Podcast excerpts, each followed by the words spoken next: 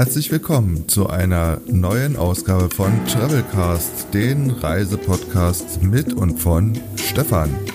Viel Spaß!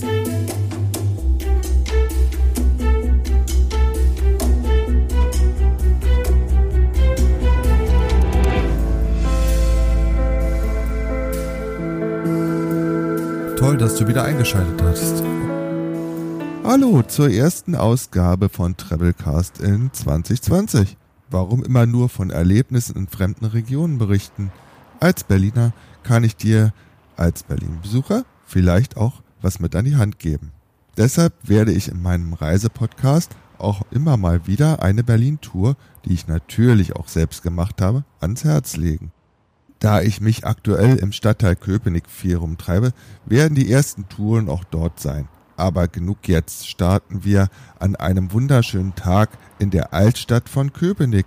Die Tour ist vor allem bei sonnigem Wetter toll und du kannst nach vielen Kilometern in der Stadt zu Fuß mal die Beine baumeln lassen. Warum? Das sage ich dir noch. Aber bevor wir so richtig loslegen, gibt's noch etwas Wissenswertes zu Treptow-Köpenick. Treptow-Köpenick ist mit 168,4 Quadratkilometer flächenmäßig der größte Bezirk Berlins und somit beispielsweise eineinhalb Mal so groß wie Paris. Ja, Paris ist nur 105 Quadratkilometer groß. Die Gesamtfläche der öffentlichen Straßen beträgt in Treptow-Köpenick 623 Kilometer. Etwa drei Viertel des riesigen Areals besteht aus Wasser, Wald und Parks. Köpenick und Treptow decken somit fast ein Fünftel des gesamten Berliner Stadtgebietes ab. Die Bevölkerungsdichte ist dabei mit 1362 Einwohnern je Quadratmeter die niedrigste aller Berliner Stadtbezirke. Am 01.01.2001 verschmolzen Köpenick im Rahmen der Berliner Bezirksreform mit Treptow zum Großbezirk Treptow-Köpenick. Treptow steuert acht Ortsteile zur Fusion bei Adlershof, Altklinike, Alt-Treptow, Plenterwald, Baumschulenweg, Bohnsdorf, Johannisthal und Niederschöneweide.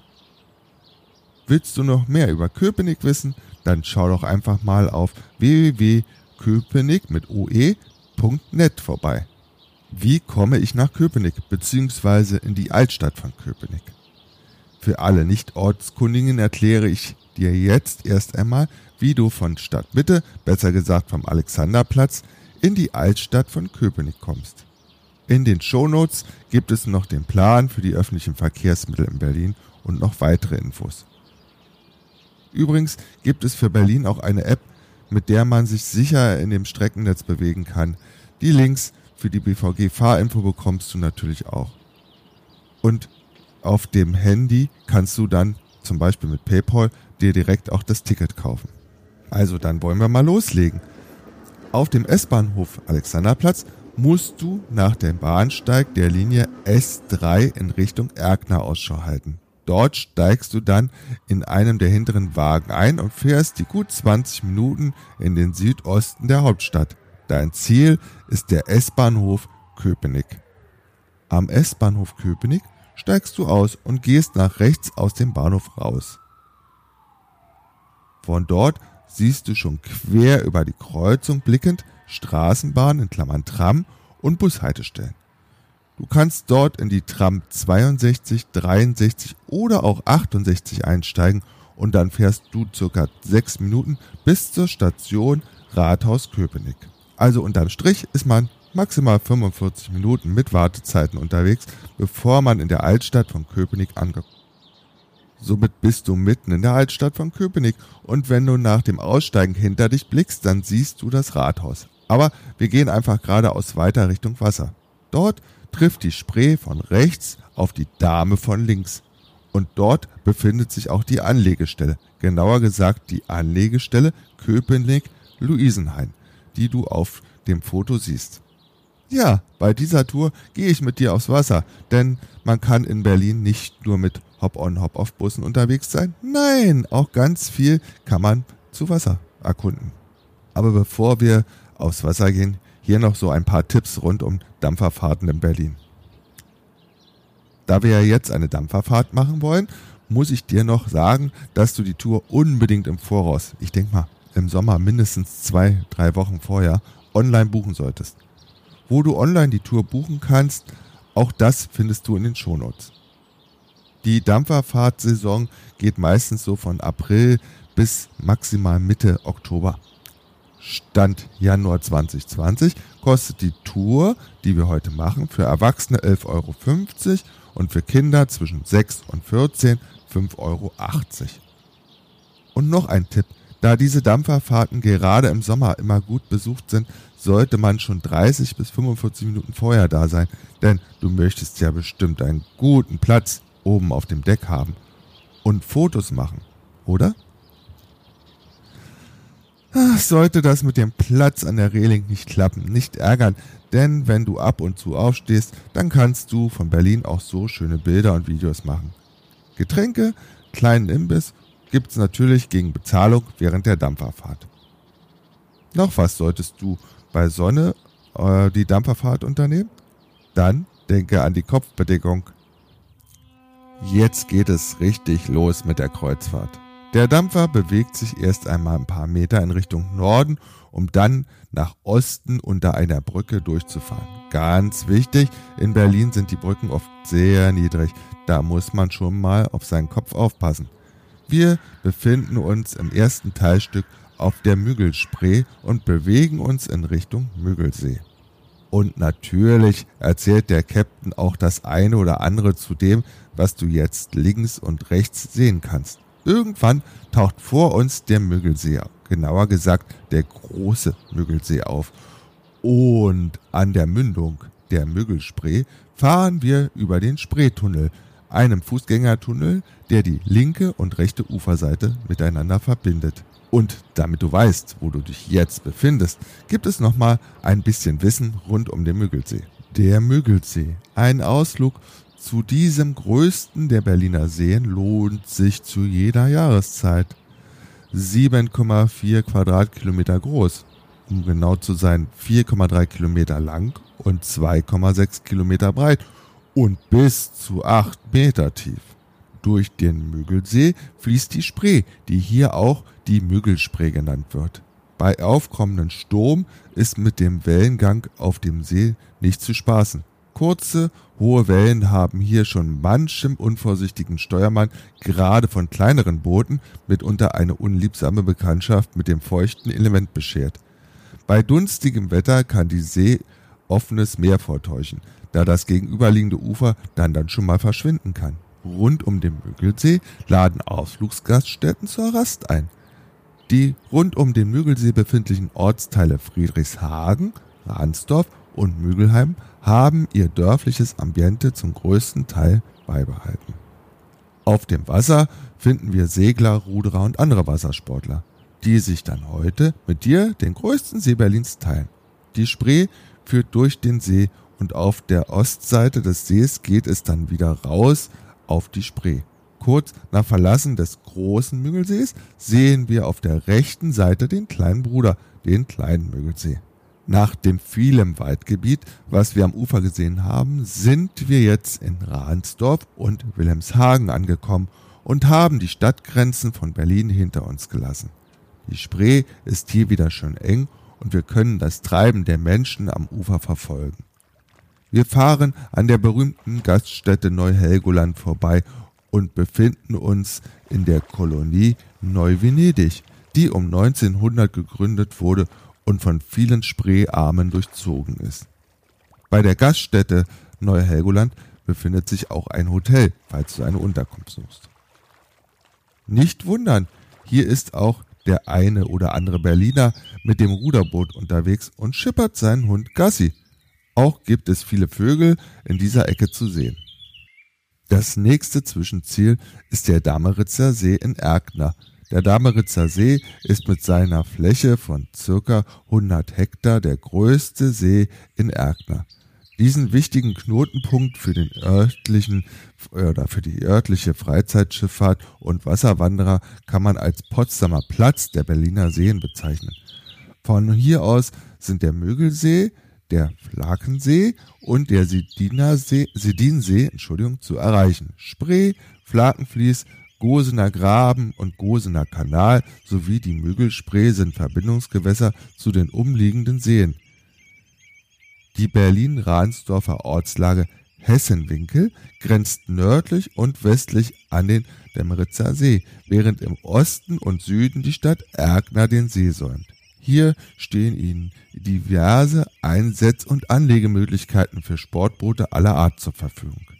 So viel zum Dämmeritzer See und seiner Umgebung. Jetzt wieder weiter mit unserer Dampferfahrt. Den See verlassen wir auch gleich wieder in Richtung Südwesten, denn es ist in etwa Halbzeit der Dampferfahrt. Die Spree geht in Richtung Süden, wir nehmen aber den Gosener Kanal, der mitten durch den Wald führt. Vor lauter Grün vergisst man spätestens hier, dass man sich in Berlin befindet. Wenn man auf die Karte schauen würde, dann fährt der Dampfer rund um das riesige Waldgebiet am Mügelheim vorbei. Einem Waldgebiet, das man toll auch zu Fuß oder mit dem Rad erforschen kann. Aber noch befinden wir uns ja auf dem Dampfer und der Gosener Graben mündet im Sidinsee. Im See angekommen siehst du auf der einen Seite Gosen und vom Sedinsee geht es dann in Richtung Nordwesten weiter und auf der linken Seite sehen wir dann schon wieder Gebäude. Rechts begleitet uns der Wald weiterhin auf der Rundfahrt. An Schmöckwitz vorbei geht es nun auf der Dame in Richtung Norden. Wir sind wieder in Berlin angekommen, fahren durch den Langer See in Richtung Grünau.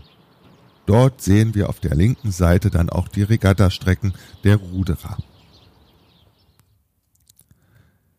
Jetzt sind wir wieder richtig in der Stadt. Rechts und links säumen Wohnhäuser das Ufer und nachdem wir den Tätow-Kanal passiert haben, fahren wir als letztes am Schloss Köpenick vorbei und kommen dann wieder an der Anlegestelle Köpenick-Luisenhain an.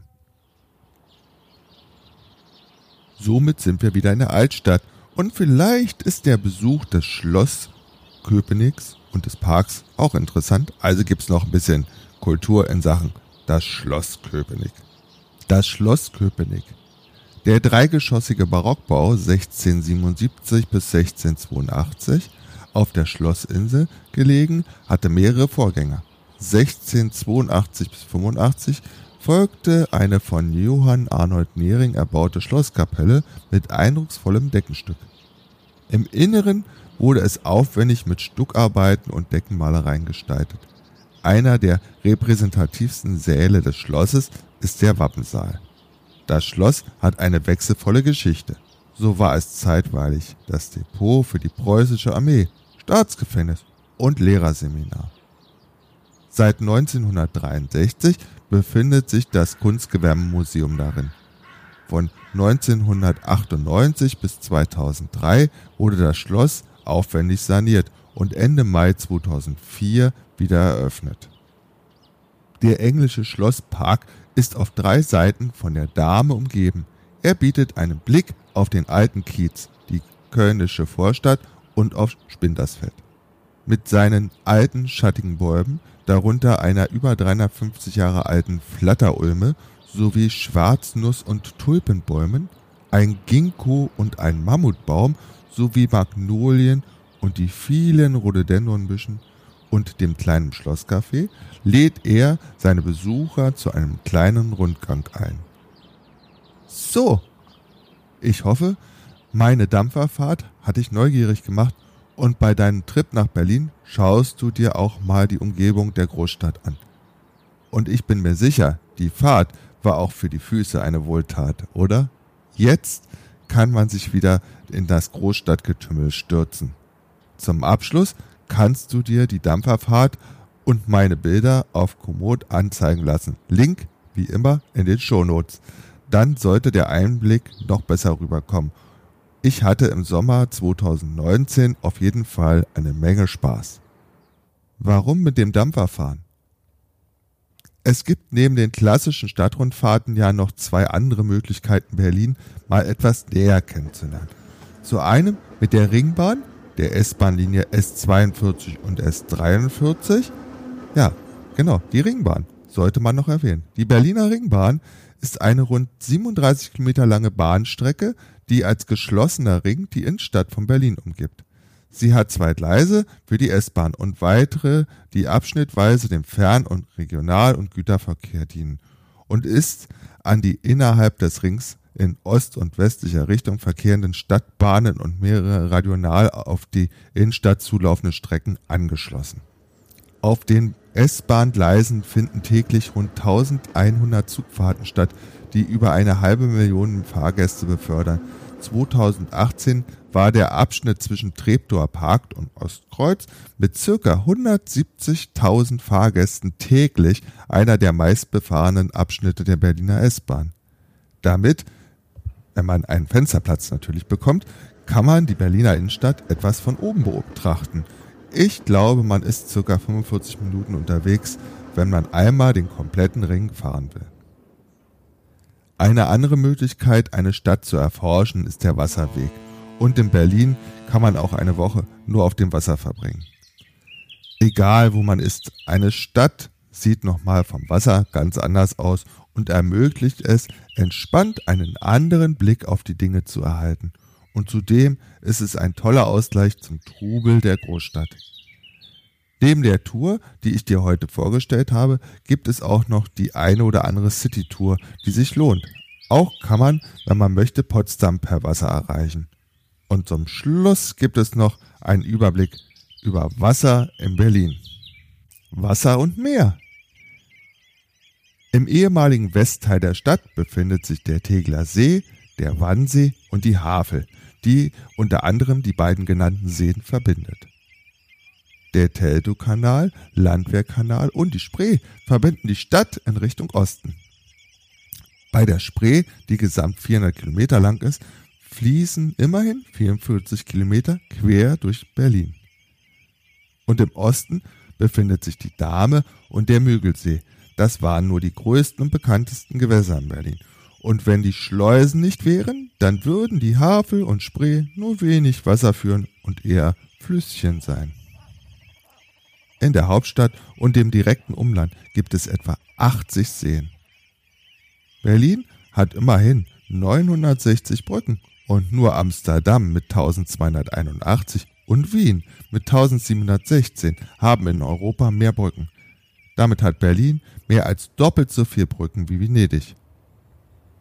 Ich hoffe, ich konnte dich für Berlin-Köpenick begeistern und wer weiß, vielleicht treffen wir uns am Müggelsee oder in der Altstadt. Möchtest du vor deinem Trip nach Berlin noch mehr über das Wasser der Hauptstadt erfahren, dann geh doch mal auf die Seite www.klassewasser.de. In diesem Sinne viel Spaß auf Reisen wünscht dir dein Stefan von Travelcast. Tschüss. Das war eine Ausgabe von Travelcast von und mit Stefan.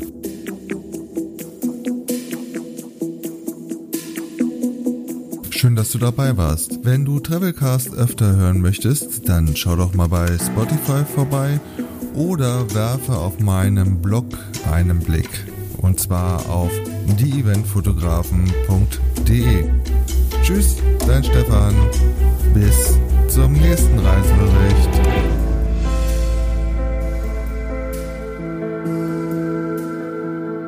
Der Podcast Travelcast wird veröffentlicht auf travelcast.podigy.io